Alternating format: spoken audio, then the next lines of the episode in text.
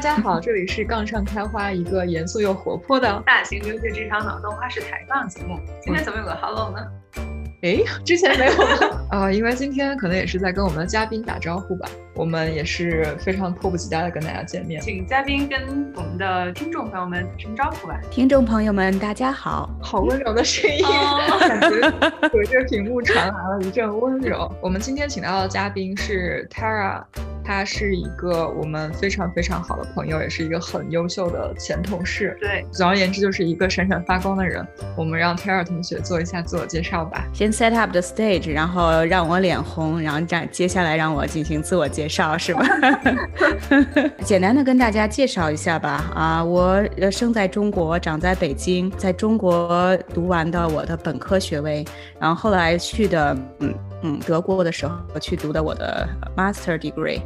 嗯，之后因为主要是个人原因，当然也有一部分事业发展的原因，然后来到美国，呃，读完了我的博士学位。嗯，那之前主主要还是比较 focus on academic research。啊，后来因为各种各样的原因嘛，这个以后咱们如果有机会可以具体的去聊，就是这种职业方向选择的问题。但是在这里就不冗赘的去说了。嗯，我因为各种各样的原因进入了 industry 之后呢，在各个不同的 industry 里也有经历。最开始是 financial industry，然后是 hedge fund capital market。最近的一段经历主要是 focus on retail business，主要是在 data 的这个领域里头有比较多的经验。从 hands-on coding，然后 data exploration 到后面领导团队，以及到 strategic planning 啊这方面的经验都是曾经经历过。大概就是这样一个自我介绍吧。如果后面呃有什么对我的经历感兴趣的地方，我们可以具体的去聊。这段介绍大家应该已经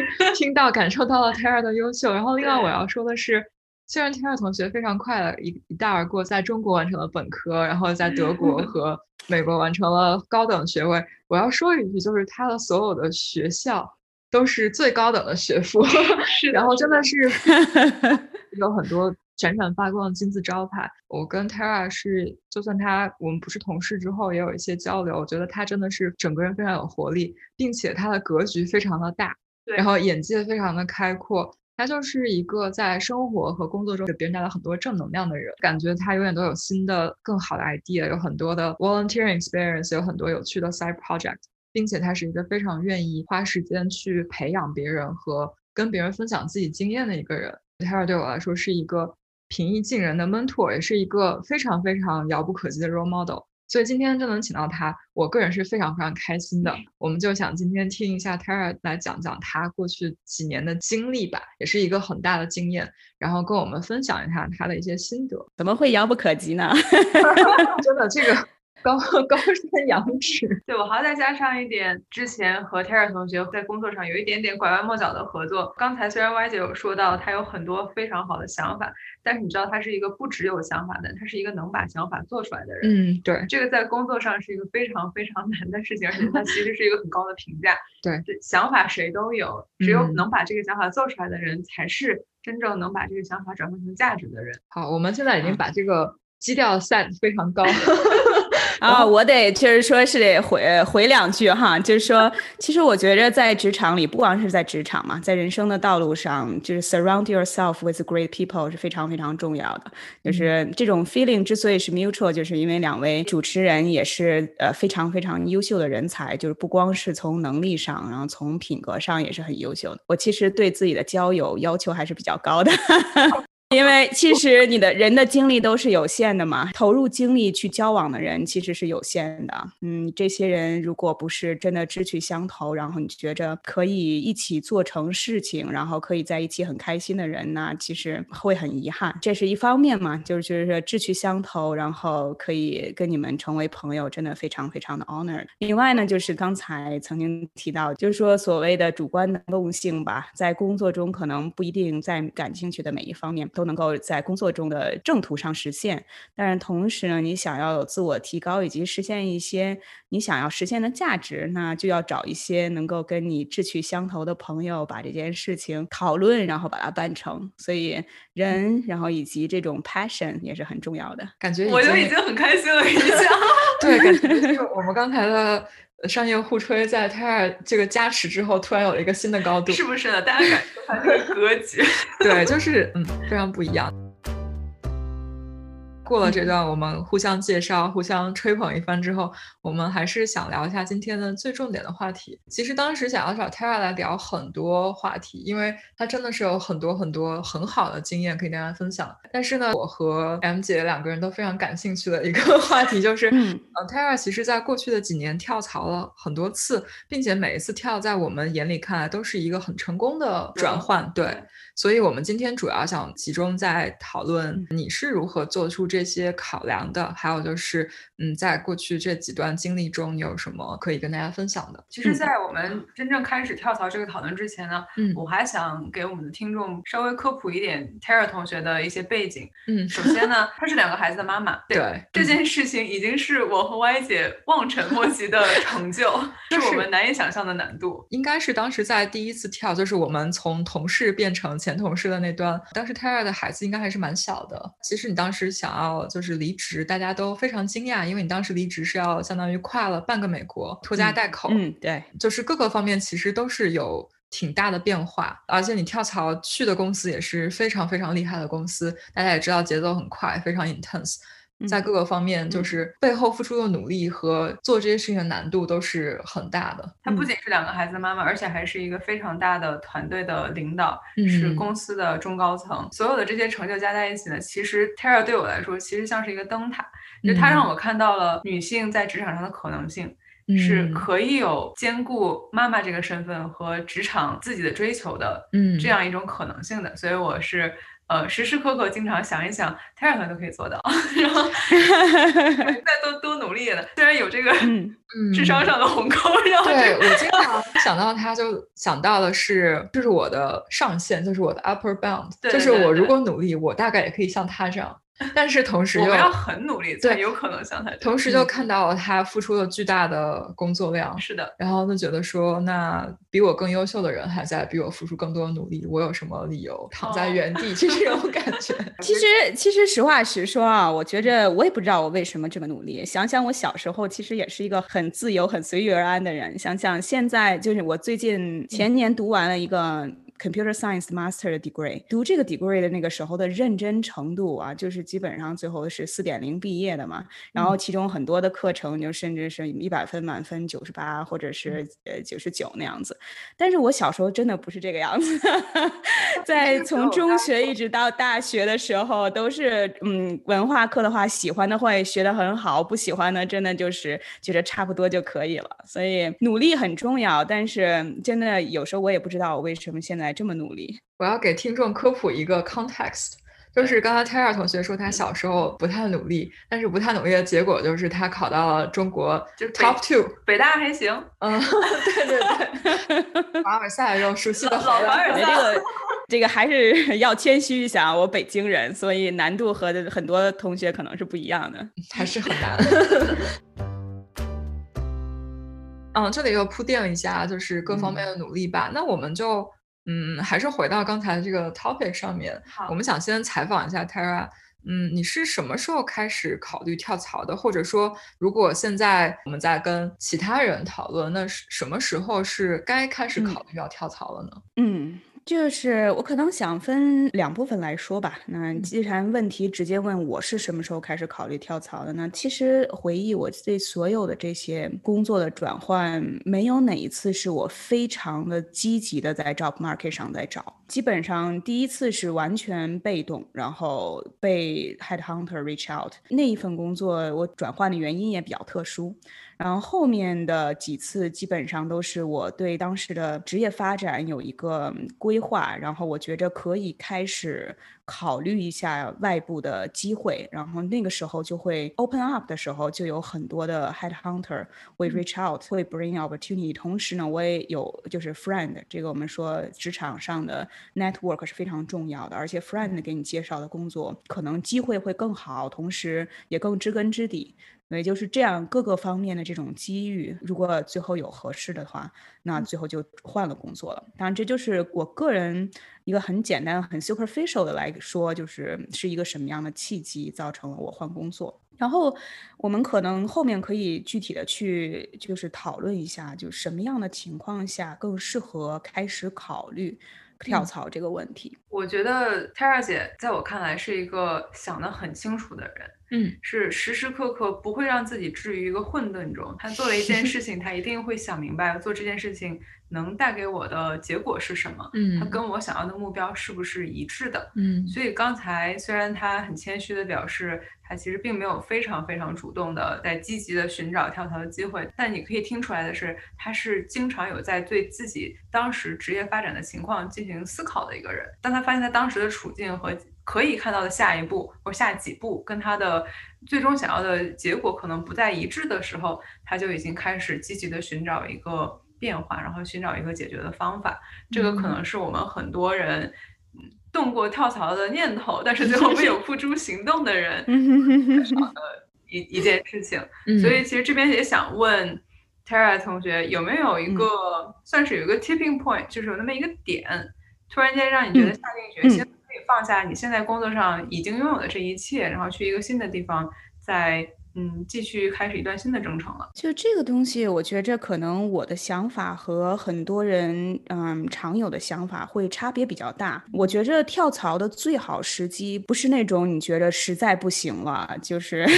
真的是待不下去了，或者是嗯，就是那种真正你到了有一个非常非常 clear 的 tipping point，觉着必须要 move on 的时候，那个时候其实不是最好的跳槽时机。而这个东西其实是在论的。咱们就说举一个。最最常见的就是在这个公司待的非常非常不开心了。当然，最严重的就是已经被 lay off 了，或者是环境非常的不适合，然后事业发展很不顺心，然后甚至 performance 可能有一些问题。这个时候再想去转换工作的时候，这个不是一个很好的机遇，因为你比较 desperate，你想要 move next job，not necessarily to be better than this one。呃，如果你是被 push out 的，有这种很强烈的想法被 push out 的话，你的这个。跳槽的 choice 往往很容易 make a bad decision，那你可能下一份工作会 in a even worse condition，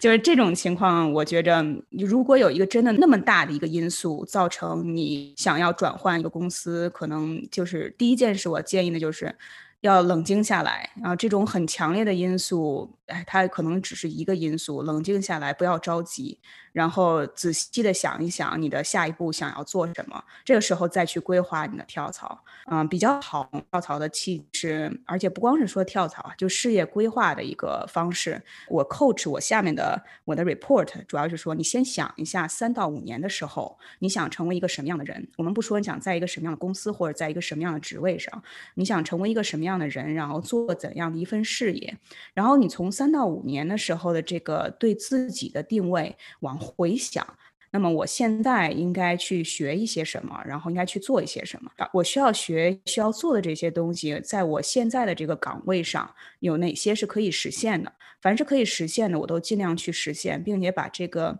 可以实现的东西和我的上级、我的公司的利益 align 起来。这样说，我现在在这个工作中，我在不停的成长，然后同时我也在不停的 deliver impact，我也在不停的以一种比较积极的方式去 build 我的 relationship，把现在的这一部分本职工作做好。但在这个过程中，你把你的本职工作和 build 的这些 capability，然后 growth 和你将来三到五年的时候想成为那个人联系起来。这样子的话，其实跳槽并不是一个很 abrupt 的一个转变，而只是你事业发展顺理成章的一步。三到五年的这个计划，然后你当你等到未来的一年两年的时候，你会发现你一直在往这条路上走。这个时候，如果 internally 有 opportunity，你会比较顺利的就 internal 就会走过去。然后，如果 internal 这个 opportunity 你 exhausted 了，但是你已经把你所有的 capability 都 build up 了，那么你到国你到 external 去找这个机。机会的时候，你会发现你在找机会的时候，你会是一个非常非常 fit 的一个人才。你的 resume 不需要说我要包装啊，或者我要重新去找机会 build up 我的 resume。我其实一直是在 build 我的 resume，我就是在想办法成为我想成为的那个人。然后我在找机会的时候，也是在找那种能够让我成为那样人的机会。所以其实没有一个特别特别的一种 abrupt 的那种转变。我觉得这段对话对我的启发实在是太多太大了。呃，如果总结一下的话，我觉得首先，呃，Tara 姐给出了几个点。第一，如果你把自己放在了一个非常被动、需要被迫跳槽，在公司有可能已经慢慢的在把你往外推的时候再去跳槽的话，其实有可能会让你做出一个更坏的选择。嗯，因为这个时候你整个人格的情况。呃，不是很冷静。嗯，第二，可能你并没有很多充裕的时间，让你自己去更多的细细筛选。嗯，所以听出来的建议是，不要置于这样一个境地的时候再去考虑跳槽这件事情。嗯，第二是对 Terry 姐来说，她认为跳槽其实并不是一个选择，而是职业发展才是你想要的最终目的。嗯，你规划好了接下来三年五年想要什么，嗯，然后你开始发展你自己。之后呢，公司内部的机会如果来了的话，自然而然你就可以抓住。如果公司内部没有机会了，那你就可以去外边看一看。而这个时候，你也不需要特意为跳槽这件事情准备，而是你一直在准备，到时候就是水到渠成的一件事。嗯，很好的 summary。其中还是有很多很多有趣的点，我觉得大家应该都想过，就是感觉最近在公司感觉不是很开心，或者说感觉未来不是很明朗。但是考虑完之后。就行动上来说，这个就 还挺难的。然后呢，这个方面有没有一些就你自己想跟大家分享？职业发展的道路上，内部遇到瓶颈的时候，有没有一些什么建议，或者说你自己是怎么考虑这件事情的？嗯啊，我觉得这个问题问的挺好的。我觉得可能很多人都曾经遇到过。嗯，可能需要仔细的先想一想，就现在究竟是怎么样的一瓶颈？它究竟是一个 emotion 上的，就是感觉上的一个瓶颈呢，还是确实是客观条件上的一个瓶颈？呃，因为很多时候我觉着每个人的呃生活都有 up and down，有的时候高，有的时候低啊，不可能一直是非常的。呃，欣欣向荣的，然后当然，真的也很少会有说总是在低谷里头的时候，所以感情上的那种 feeling 还是很正常的。你要先看一下，就这个东西只是一个短暂的，然后可能是因为我遇到了一些工作上的阻力，然后有这样的感觉，那还是实际上是一些很大的高层次的东西造成了。总的来说，那举一个例子，就是比如说这个公司它的 mission、它的 vision，它想要做。做到的事情可能跟我总的来说就是个人的想法并不 align，他可能是更多的是想要赚钱，然后我呢可能会有一个更更高的理想，比如说我想为人类的某个方面至少吧，就是有一小小点的贡献，然后我觉得我价值可以实现。那你可能是觉得就是这种高层次的 value 的价值会有一些 misalignment，但是就不重要嘛，可能觉得有点太。清高高屋建瓴，但是因为这种高层次上的这种 misalignment 会造成他每一个小的选择都会可能 slightly different。这公司的运行，然后以及它能吸引和选择的人才，以及这些人才每一件事情做的选择，可能都会是不一样的。所以有时候你要想一想，就是你究竟只是最近不太开心呢，还是真的有这种很背后的嗯比较深层次的一些。呃，misalignment，然后造成你觉着这不是一个你的最好的发展的地方。然后其次就是我可能想强调一下，就是首先就是你究竟有没有想好你三到五年的时候想成为一个什么样的人？我觉得其实挺多人。不太去想这个问题，更多的是想我现在在做什么，然后我可以在我现在的这个状态下再做点什么。我可能升职，我加薪，我看看我周围的人都在做什么，他是怎么升职，他是怎么加薪。我觉得很多人会就。更多的把目光放在这个上面，这是一个，就是你有没有想看一看整个世界是什么样子的啊？外面的人都在做一些什么？然后这些他们在做的事情中有没有什么是你觉着啊，那是我 inspire aspire to 的那种东西？然后我想成为那样一个人。这样你说你先有一个目标，然后你再来谈论说你现在是不是在走在你。能够 想要实现目标的路上，如果你那个目标都不清楚的话，你很难说我现在究竟是不是已经那走到不能走的路上，或者是说我走偏了呀，等等这些。而且很多人当他想这个三到五年目标的时候，想的有点浅，就是我可能想要挣多少，然后我想要。当个什么呃 manager、director，就是这样的目标的话，很难让你能够对你的事业有一个规划的。因为如果你的目标只是说我要加薪，那太 vague 了，嗯，没有，嗯，这个 information 不会很能帮助你去嗯规划你的这条道路的。就好像说说我想出去旅游。那就如果你的目标只是出去旅游，它不能帮助你真的去制定一个行程表，对吧？你得说我想去一个什么样的地方，然后做一些什么样有趣的事情，然后你才可以去说我们过程中我要准备一下什么。我要去 hiking，那我要准备一下我的背包，我的 gym shoes，right？那如果我想去海边的话，那我可能要准备我的 swimming suit，然后可能要 work out 一下，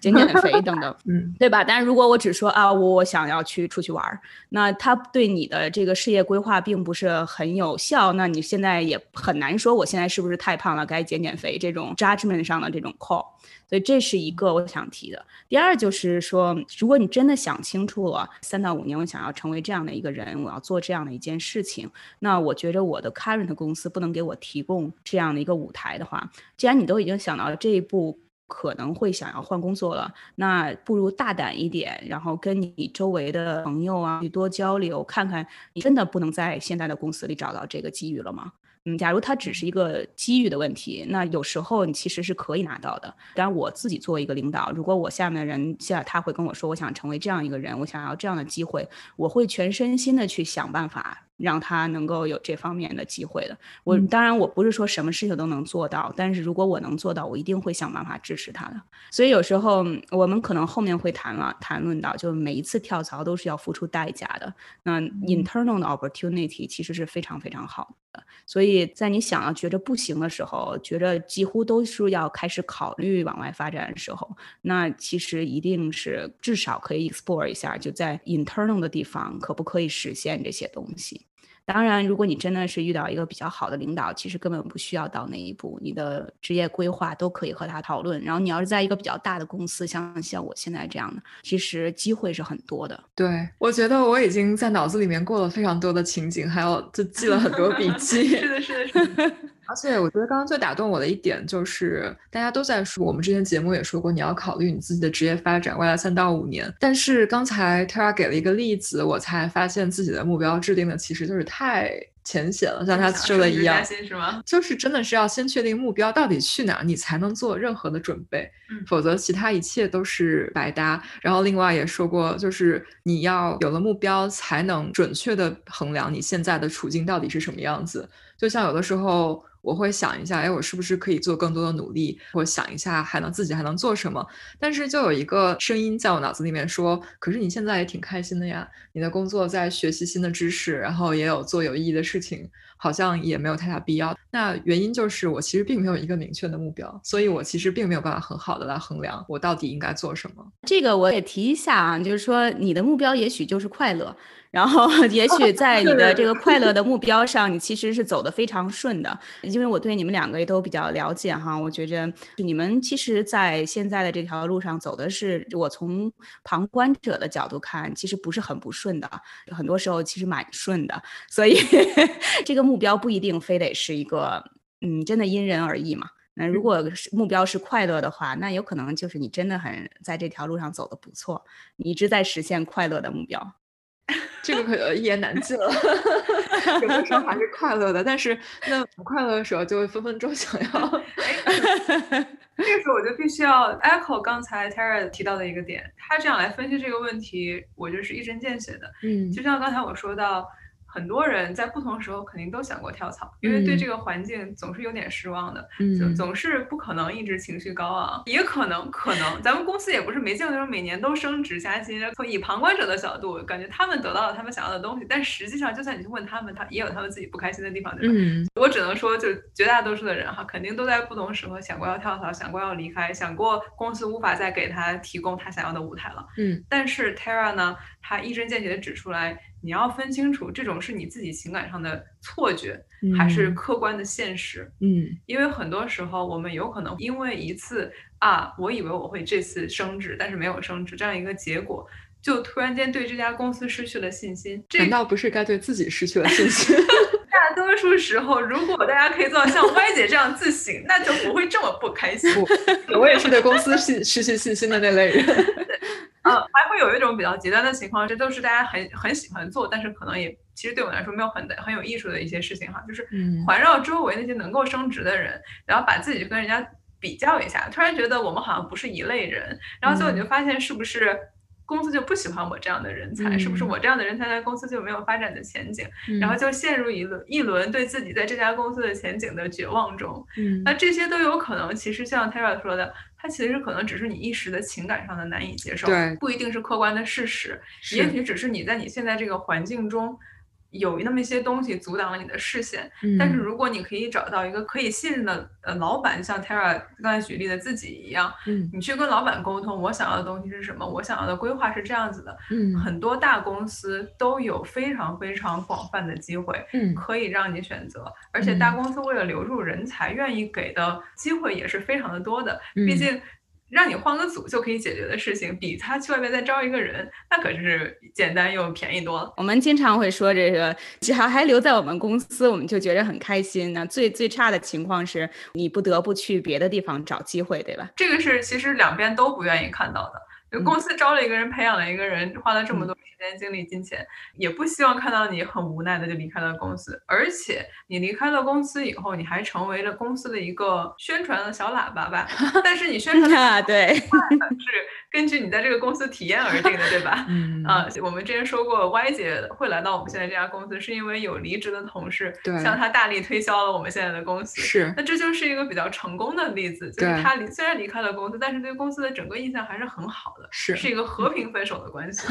刚才其实聊了很多东西里面，我觉得可以展开的东西实在是太多了。我现在就想预约 Tara 同学再来十期。没问题，没问题。这一段话你能听到，真的信息还有就是 Tara 的 framework 其实都是很明确的，非常非常一针见血的一个点，就是你到底要什么。如果说我们要跳槽或者职业发展，其实这个时候每个人选定自己跳槽的下家，都是会有自己的目标或者说 objective function。如果我们刚才研究 Tara 的一席话。就是很简单，就是你到底要追什么，你就在你脚下家的时候就去找能够给你提供你在追的东西的这个公司，那就最能够对最能够。那对你来说，这个答案就非常非常的明晰。如果我们从这个非常明确的 framework 退一步回来，大部分人其实真的是很难，可能是因为我自己也没有很明确我的目标，就是你总觉得好像啊，我可以追求更有趣的工作，我也可以追求更多的钱。我也可以追求看似更加闪闪发光的一个大厂的招牌，那好像有很多的选择。那我其实想听一下 Tara 你的一些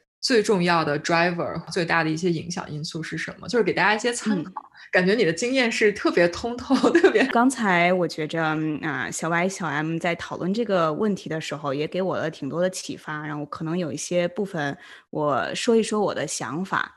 嗯，首先呢，我就想说，我们要有一个目标，对吧？呃，我们三个人都是去做 data 方面的或 analytics 比较有经验的人，所以我们一个 concept 就是不能 overfit，就你的目标如果太狭窄了的话，其实往往不是一个很好。就是说我一定要去 Google，我要做一个 Level Five 的 Software Engineer，就这样的目标呢，也不是一个职业规划的那种适合的目标。我先来说另一个 point，然后顺理成章的可以。去转化到这个点，就是你怎么去把握，要有一个 clear 的目标，但同时这个目标不能太狭隘。对吧？嗯，这样才是一个比较好的目标。然后你能够向那个方向走，但是你又不会说是一头撞墙，呃，当的 rabbit hole，像这种情况。那我反过来说，刚才什么东西对我比较有启发呢？就是小安曾经到了一句，觉得可能我不是这个公司想要的人才。我是曾经很长的一段时间曾经想过这个问题，然后后面很多地方我都会想这个问题。然后有时候我也会说，嗯，最开始的 doubt 是。究竟公司有没有这么一个说一范围，这是他想要的人才，然后还是说这只是我在 frustrated 的时候的一个发泄型的一个 理由，对吧？我现在我个人觉得这个东西其实是实际存在的，而且它的存在实际上是非常有价值的，它对这个公司的运转是很重要的。One of the most important thing，我很重视的就是我究竟是不是和。这个公司的这个想要的样的人才是合适的，我是不是这样的人？在选择公司的时候，如果我一定要排的话，可能它至少是 top three 的 criteria。嗯，然后我就说，为什么我觉着这种人才的一个选择，就是说我要什么样的人才对公司来说很重要？它牵扯到一个叫做 core value 的东西。那一个公司它不光是它提供的服务啊，或者它提供的 product，它有一个 core value。这个我们以后有机会可以讨论一下，就是公司的运营方面的话题。就是当公司没有有没有 core value，会对这个公司的运营有一个很重要的影响。但是好的公司一般是有一个 core value 的。最好的情况下，它有一个中心价值，然后它中心价值是会在它运营的各个方面都会去体现以及实现的。那么人才对于一个公司运营来说是非常非常重要的，所以它的这个核心价值自然一定要在它的人才选择中有一个体现。然后每个公司的核心价值都是不一样的，只有在你的核心价值和别人不太一样的时候，你才能够在市场上有一个比较好的立足点。然后，当然，它在人才选择上可能不会像它在产品上的那个核心价值区别那么大，但是还是会有一定区别。比如说，如果我们有国内的听众的话，你会你会可以了解一下，就是腾讯和阿里，他们其实是非常不一样的。腾讯更注重的是产品，然后阿里更注重是 engineering，就是嗯，像技术。技术去指向的，然后腾讯是一个产品指向的。国外的话，举个例子，我觉着我们说这些云吧。我觉着，呃，AWS、Microsoft，然后 Google，我作为一个科技人才的话，我可以看到他们在 develop 云的时候，其实是有挺不一样的方向。那 AWS 它更多的是一个 operation 的方向，它去 build 它的云的核心价值。Microsoft 更多的是一个 service 的方向，就是说，其实它有些的产品的 offering 真的是经常会有小毛病，但是它的那个呃服务做得非常好，就是你不会不会没关系，我派一个团队去帮着你把这个东西做了。然后 AW AWS 是不是这样子的？我要把这个产品做的比较 dummy proof，然后呢，你也就不用找我了，自己去看一看我这个这么详尽的文献，然后以及呢，想想办法去自己 troubleshoot 一下，我这个很 intuitive，然后你去解决一下。然后再到 Google，Google 这边呢，它甚至它不，它更多的侧重的是是这个 developer experience。所以你可以发现，如果你想用 Google 的云的话，你最喜欢 Google 云的是这些。高科技的 developer 就是非常非常聪明、很 technical 这些人，然后他 Google 给你一个很大的舞台，让你能够实现很多很自由的因素，你想干什么都能干什么的这种感觉。但同样呢，就是对于低技术一些人呢，他既不提供非常强详尽的服务，他也不提供那么 dummy proof 的 solution。所以 就这三个云的核心价值，你看他们都在做云，但他们在提供的实际上是不一样的东西。那因为这个他提供的不一样的东西。所以他想要，比如说他招揽的人才，那就是不一样的人才。一个是能够把一个东西做得比较 dummy proof 的人才，另外是一个把服务能够做得很好的人才。再有一个呢，就是很 creative，然后总是能有创新的人才。这三样的人才，其实你可以想想自己，你我相信你肯定不是三个方面都具有的，你应该是会在这三个方面里有一个侧重点的。那就决定了你可能在其中的一个公司，你跟它的核心价值会更 align。然后在其他的两个公司，你就会觉得自己有一点点 out of place。但是这个东西是对公司的发展其实很重要、很有好处的。跟公司的就想要人才有一点点 misaligned 的同学呢，就是说两点：一个是也许是真的，也许是假的。但就你这个想法，你的 feeling 也许是对的，也许是错的。你可能需要想的更深一点，然后了更多的去了解一下自己的公司，然后再去做这个 evaluation。这第一。第二就是，如果你发现最后的结果真的是 yes I am misaligned，然后在这个情况下，我确实不是这个公司。最想要那种人才，也不要不开心，因为这个非常的正常，而且这个东西对公司可能也很重要。这个 realization 对于你来说可能是最有价值。嗯，我必须要表示一下啊，这个想法其实最近一直在我的脑海中盘桓，就是公司的确有他更喜欢的类型。嗯嗯，然后这件事情的存在，我跟 Tara 姐想法完全一样，它存在，而且它是。跟这个公司的取向和它的核心价值是跟它密切相关的，嗯，那这其实并不代表这个公司的文化不好，嗯，嗯，这其实反而可能是一种更清晰这个公司知道自己想要什么，而不是一个我觉得很有道理，各种发散的这样一个发展方式。对，所以那，这个时候更重要就是你要想出你自己到底要什么。对，然后你看看两个是不是匹配，不匹配就对的，找你能给的和对方想要的是一样的。对对对，就是你愿不愿意把你自己变成公司想要的这这个样子。首先，当然可能是你够不够资格成为这个公司想要的这个样子。但 是，假设你有能力的情况，有选择的情况下，就还是借用刚才 Terry 举的这个例子，你既然分析出来了 Google、呃呃 Amazon 和 Microsoft。对云发展的这个方向是不一样的，嗯，那你是可以选择，OK，我觉得我更支持 Google 的理念，那我就去 Google。可是如果你说我又更喜欢 Microsoft 的这种 work-life balance，当然虽然 Microsoft 跟 Google work-life balance 可能没差太 多，但是知道比较大的差别可能在 于 Amazon 跟另外两家了，我猜。然后那那这个时候就是你一个个人的选择，对，因为你要的东西是一个 whole package，你不可能只要这个公司的一部分，嗯，所以你最后就只能自己排序是。追求我自己的 work-life balance，追求这个公司其他方面的福利，还是追求我自己在职业生涯上的抱负，我在技术上的追求。嗯。嗯，这个是我们可能很多时候哈，如果刚好可以找到一个非常完美契合你所有想要东西的公司的话，那这个就是你的灵魂伴侣，你就在这里好好的待着。哦，这就跟找找老婆、找老公的时候要找的梦中情人一样，这个。难是很难，对，不是很 productive 的一个想法。然后我想，我问一个问题嘛，就是你可以反问自己一下：如果你在一个公司里，什么样的人在这个公司里好像都能活得很好，你是一个什么样的感觉？对吧？就我们是说 diversity，但是如果真的是什么样的人都可以在这个公司活得很好，会不会有一个 concern？会不会 worry？Are you going to be really happy about that？这个其实昨天我和 M 姐还讨论了一波，就是听起来那这样的公司其实它是没有任何很清晰的规章制度和游戏规则的。对的，就是好像也没有 character。嗯，对，就大家通过自己的那一套都能想方设法达到一些自己的目的。那这其实好像也是挺可怕的一个状态。嗯，它的可怕在于它的混沌。在于没有规律可循，因为我们可能都是适应了，毕竟是这个一路考试下来的，都是适应了规则下边我们去玩这套游戏的。如果这套游戏它是你觉得每种情况都可以赢，那我就压根儿不知道我要怎么去赢了。也许赢就是一个靠概率的事情，也许赢就是一个靠关系的事情，这样就的确是比有规则更可怕呀。那听起来，刚才泰尔描述这种什么样的人都可能有机会上去，感觉听起来就是 uniform distribution，就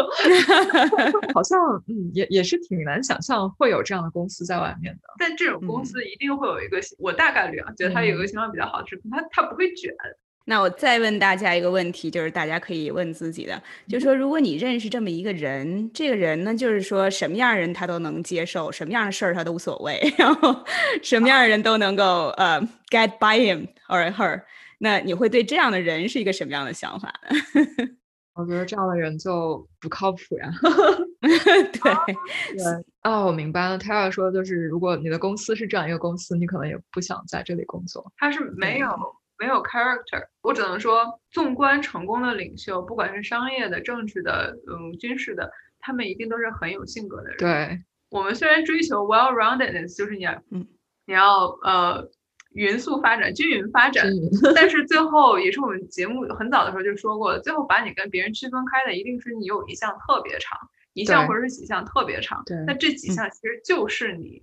个人的性格。那我刚才说，刚才那个什么都能接受，什么样事情都可以接受的人，他的长处就是我跟谁都 合得来，这个好像也没有毛病。但我想说，他肯定什么都办不成。我觉着，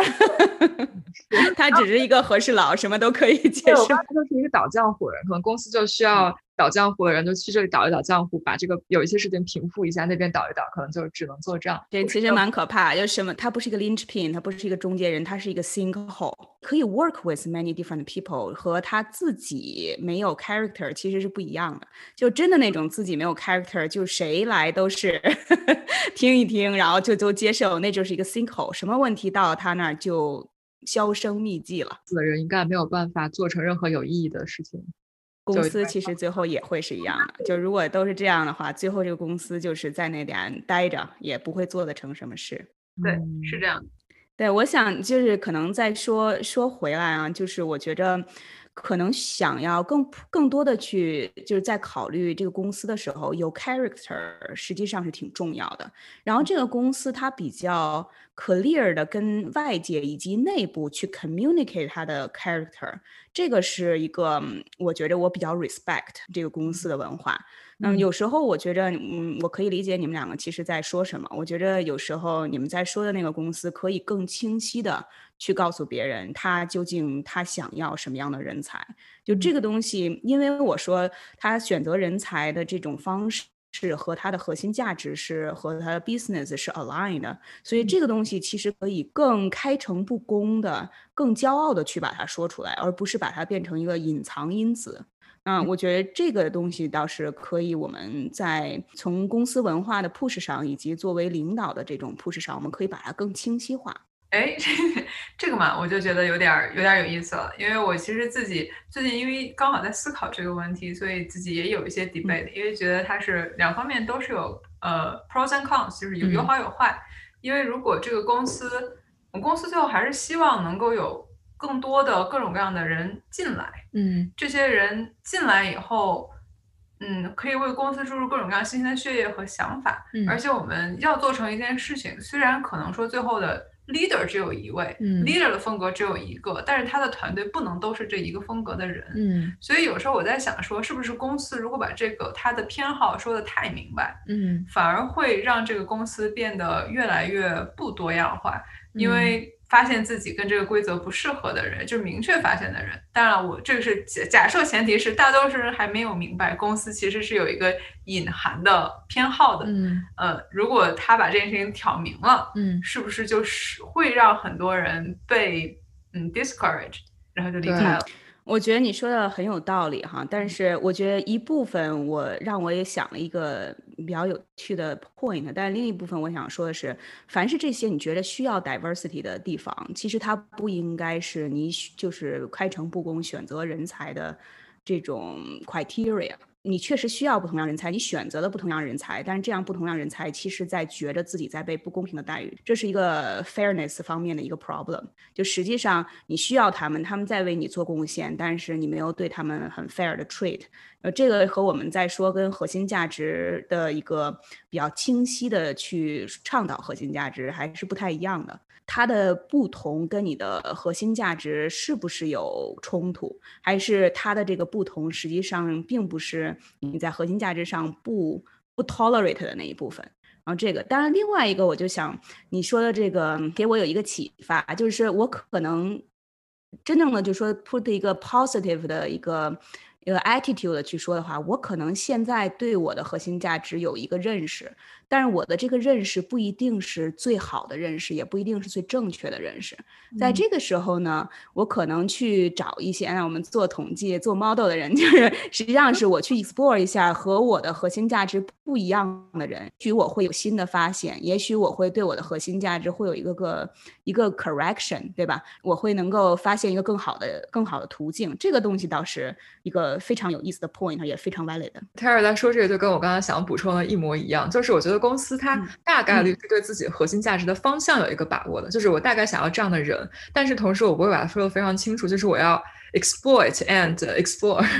就我要永远要招一些跟我。可能大方向 align，但是不是我真的想要 exactly the same，这样让我还可以尝试一下。我也许我未来想要变一些发展方向，也许我想要呃更新一下我核心价值，那我还是一直要有一些新的人，他哪怕现在不符合我的核心价值，但是也许他未来有潜力，或者他能够给我一些新的想法。然后这个我觉得还是需要的。然后另外还有一个事情，我觉得就是公司可能就是它的核心价值一定会表达的非常清楚，但是不可能会把它如何选拔人才和最 value 人，比如哪一类人最可能被着重培养说的很明白，因为就是哪怕在 legal 方面也会有问题，大家都是心知肚明。你可能需要去学习这套潜规则，但是在各个方面下，我觉得都不太可能说的很明白。但是呢，像刚才 Tara 说的一样，公司的核心价值其实已经在向你表达这一部分了。嗯，然后你是不是认可，以及你要得到这些核心价值，你需要人来做出哪些努力和人的方面需要有哪些品质，那这些其实是你可以就是慢慢的摸索到的，就是肯定是很难 detail 具体化的。嗯，我们现在在说，就是说表达更清楚，可能是更多的是一个高层次的，啊，一个高 high level 的一个 expression。嗯，首先啊，刚才这段对话让我对就是我该如何审视自己在公司现在的处境这件事情。有了一个更清晰的一个认识吧，然后或者是会让我有一些不一样的想法，然后这样的话，其实就很自然而然的能够带到我们的下一个问题了，就是说，假设说我们想明白了，觉得自己跟公司的核心价值长期来说不不在一起，嗯，那在事实上来说，是我们有可能没有办法在这个公司 event 获得我们想要的东西了，那我就不要在这里再浪费时间了啊，这个。嗯，呃，把这个 table 一下，这个 comment 我 table 一下，然后你可以继续说下去。过过过，感觉要反驳，好，哎，其他的东西哈。我我就是想说，就是那这个时候我们在说想要跳槽的时候，有又又会有一个想法，就是就是沉没成本。嗯，觉得自己在这家公司已经很久了，就学了很多在这这家公司里边才能够站住脚的一些道理和做事方法。嗯，那有时候在我们想要跳槽的时候，会有一些。小小的恐惧就会觉得，那我到了别的地方，我也不知道别的地方是不是真的跟我就会更适合。对，Tara 肯定也经历过很多次了，像比我们这种纸上谈兵的分析肯定好很多。对，能不能亲身经历说一下，如果决定要跳槽了，那你事实上是你的成本是什么？好的，我们可能就稍微嗯 pull back 一下，我们刚才谈论的，我们谈论了很多的关于就是本公司的核心价值，以及你对自己是不是核心价值 align assessment，right？然后同时在做这个的过程中，实际上你对自己是有一个越来越全面的有一个了解，就我的核心价值究竟是什么。然后我是一个什么样的人？然后咱们再来讨论，就刚才我们说了，就去你的下一个目标要去怎么样选择？你同样还是用这样的方式去想，就像公司选择人才呢，我要以核心价值为基础，在核心价值的情况的基础上进行一定的，我有 tolerance，right？就像我们刚才说 diversity，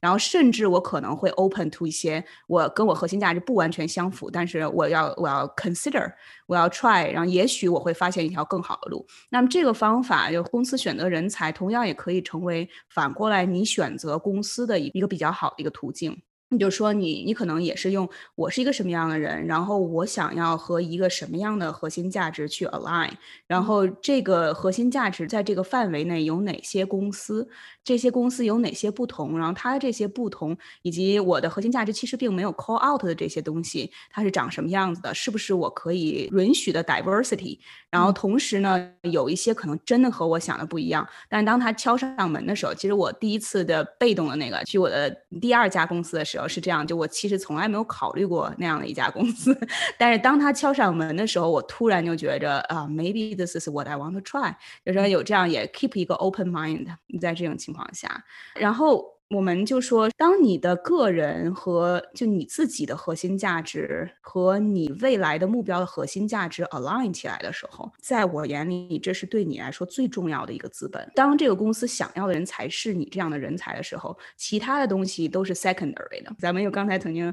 呃半开玩笑的提到，就像找配偶一样，对吧？当你们真的是最核心的 value 是 align 的时候，这个时候你就有一个很好的 stage。你可能会在这个公司的发展很好，就你的 passion，然后你的 capability，以及这个公司的发展方向，完全是一条龙联系起来的。啊，这样的话，你其实，嗯，你就是需要更更多的去完善自己，然后更多的去努力。但是你在心情上，你在性格上，这这些东西都不再会有一个很大的问题。不论去怎么样去努力，你都是非常积极的去努力。反而是，如果你的核心价值不 align 的话，那你所有的努力都是在一个溺水的那种状态下的。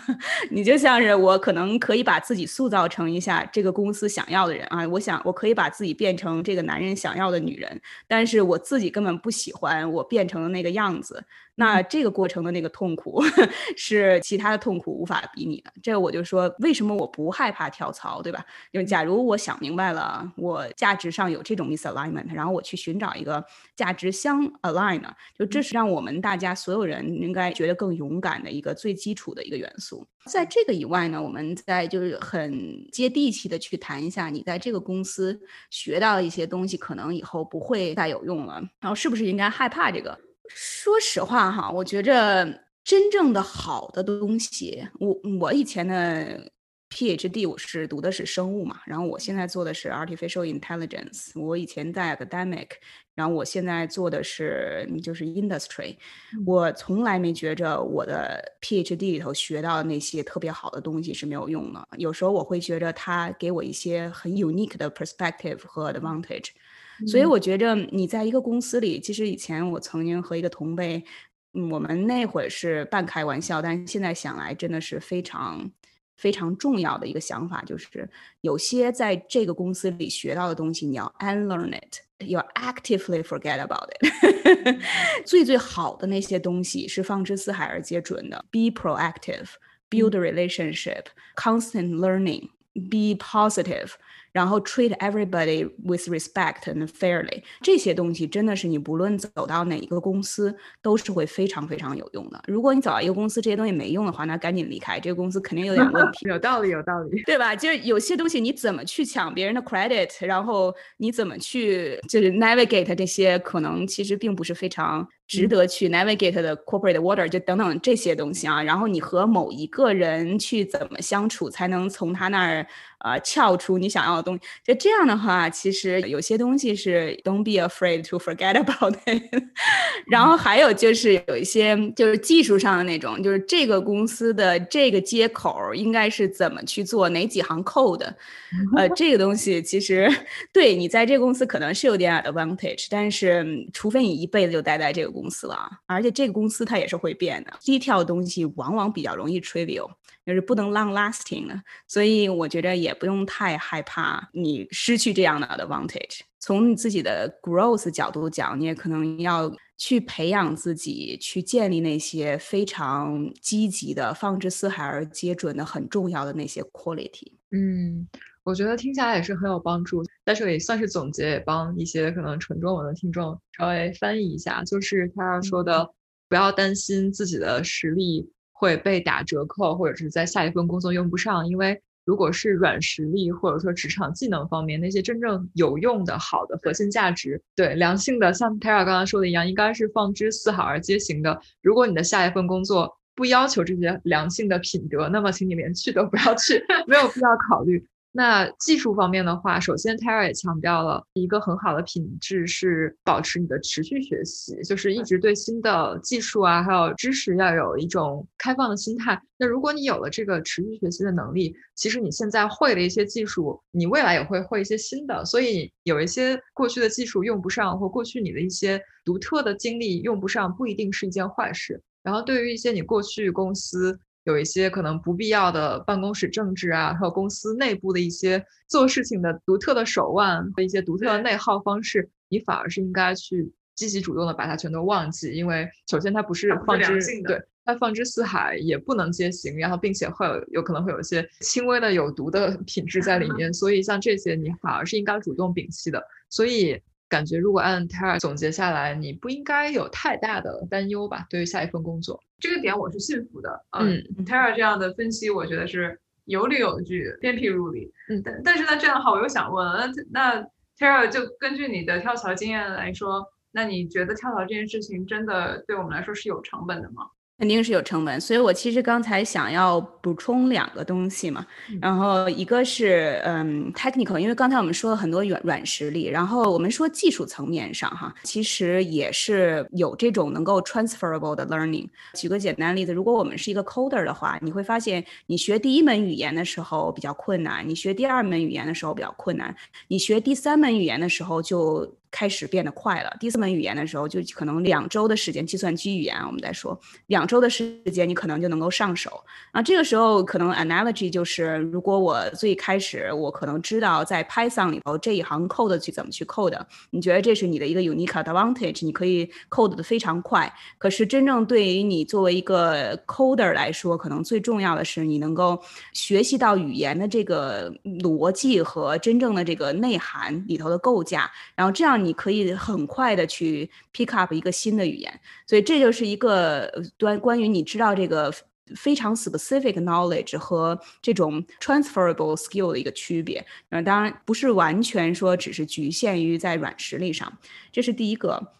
然后第二个就是说，其实跳槽是有成本的，所以我们为什么说，就说要先 explore 一下，看看内部的发展好不好？其实你到了一个新公司，你一定要去适应，然后你要 build 你的新的人脉。人脉其实不光只是说一个关系网，你要对这个人作为一个人有一个了解。然后你们两个不是说只是职场上的两个职位，他是一个什么样的人，你们两个怎么能够好好的去合作？嗯，其实有很多就是作为一个 human 的一个因素，然后以及 business，有时候我们就说不要把你自己太局限，你进入的。下一个工作，甚至有可能在 business 方面都是你完全不了解的，就等等这些，